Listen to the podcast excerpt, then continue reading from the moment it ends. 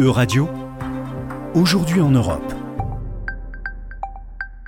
Bonjour à toutes et à tous, bonjour Laura. Ouvrons ce journal en évoquant le partenariat stratégique énergétique entre l'UE et le Kazakhstan. Bonjour Félix, effectivement, dans le cadre de la COP27 en cours en Égypte, la présidente de la commission Ursula von der Leyen a signé un accord avec le Premier ministre du Kazakhstan en vue d'établir un partenariat stratégique entre les deux parties.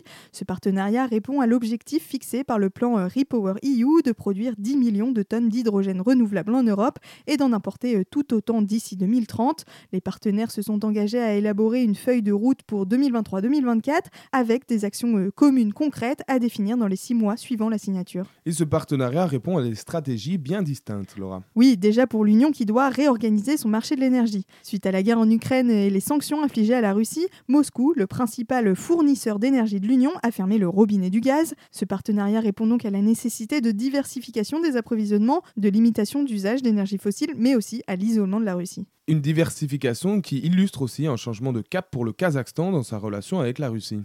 En effet, le plus grand pays d'Asie centrale est indépendant depuis 1991. Ancienne république soviétique, le Kazakhstan est resté lié économiquement et politiquement à la Russie. Cependant, depuis la guerre en Ukraine, des tensions se sont amplifiées entre les deux États et le Kazakhstan cherche à diversifier ses partenaires et à sortir d'une relation trop exclusive avec Moscou.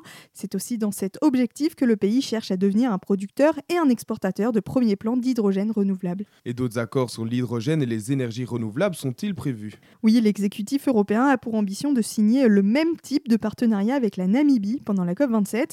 Un autre accord entre l'Union européenne et l'Égypte sur les énergies renouvelables et l'hydrogène vert devrait également être ratifié. Continuons ce journal en nous tournant du côté de Bratislava. Le journal slovaque Denika rapporte que la douane slovaque a autorisé l'exportation de milliers de marchandises utilisées pour la production de matériel destiné à l'armée russe. Oui, en effet, le journal révèle que les marchandises exportées sont dédiées à la production de chars, de véhicules blindés, voire de systèmes de missiles. On parle de roulements, de moteurs ou encore d'équipements électroniques. En mars dernier, les douanes slovaques ont même autorisé l'exportation de toute la chaîne de production de grands pneus vers la Russie. En plus des révélations du journal, l'armée ukrainienne affirme avoir trouvé un moteur autrichien dans l'un des drones iraniens abattus.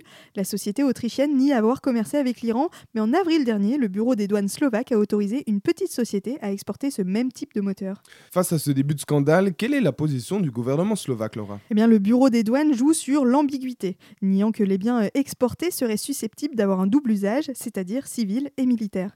Mais dans le même temps, Bratislava déclare qu'elle ne décide pas de la façon dont seront utilisées les marchandises en Russie et que beaucoup de ces marchandises ne proviennent pas d'usines slovaques. Le ministre slovaque de la Défense a déclaré prendre le problème très au sérieux et a promis de procéder à un examen approfondi du problème. Et des sanctions européennes envers la Slovaquie sont-elles à prévoir? Eh bien, depuis le début du conflit, l'UE a mis en œuvre huit trains de sanctions pour mettre à pied l'économie russe. Le dernier train de sanctions, datant de fin octobre, peu après l'annexion de quatre régions de l'ouest ukrainien par la Russie, instaure de nouvelles interdictions. Ces sanctions visent notamment les importations pour réduire les revenus de la Russie et ces sanctions s'attaquent aussi aux restrictions des exportations vers la Russie qui devraient priver encore davantage le complexe militaro-industriel de composants et de technologies clés. Les pertes pour la Russie sont estimées à 7 milliards d'euros. Une faille cependant dans ce dispositif. La Commission a répondu que les États membres sont responsables de la mise en œuvre des sanctions de l'Union européenne et que la Commission européenne n'est donc pas compétente pour évaluer les cas individuels d'application des sanctions.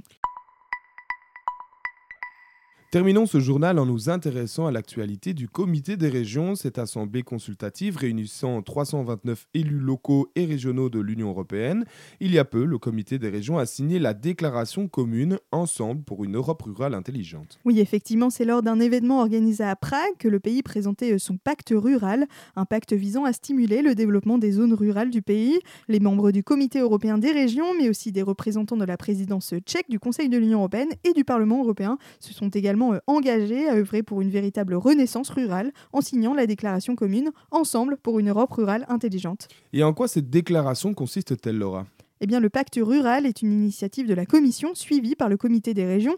L'objectif est de rendre l'Europe rurale plus forte, connectée, résiliente et prospère. Cela comprend des mesures pour faciliter la mobilité des personnes, mais aussi la connectivité, puisque beaucoup d'espaces ruraux en Europe sont euh, des zones blanches, c'est-à-dire qu'aucun opérateur n'a déployé de réseau de téléphonie mobile ou d'Internet. Le pacte vise à mobiliser les autorités publiques et les parties prenantes pour agir sur le besoin et les aspirations des communautés rurales. Il est censé fournir un cadre commun pour s'engager et coopérer opérer au niveau européen, national, régional et local. Merci Laura et merci à tous pour votre attention. C'était Aujourd'hui en Europe. À retrouver sur euradio.fr.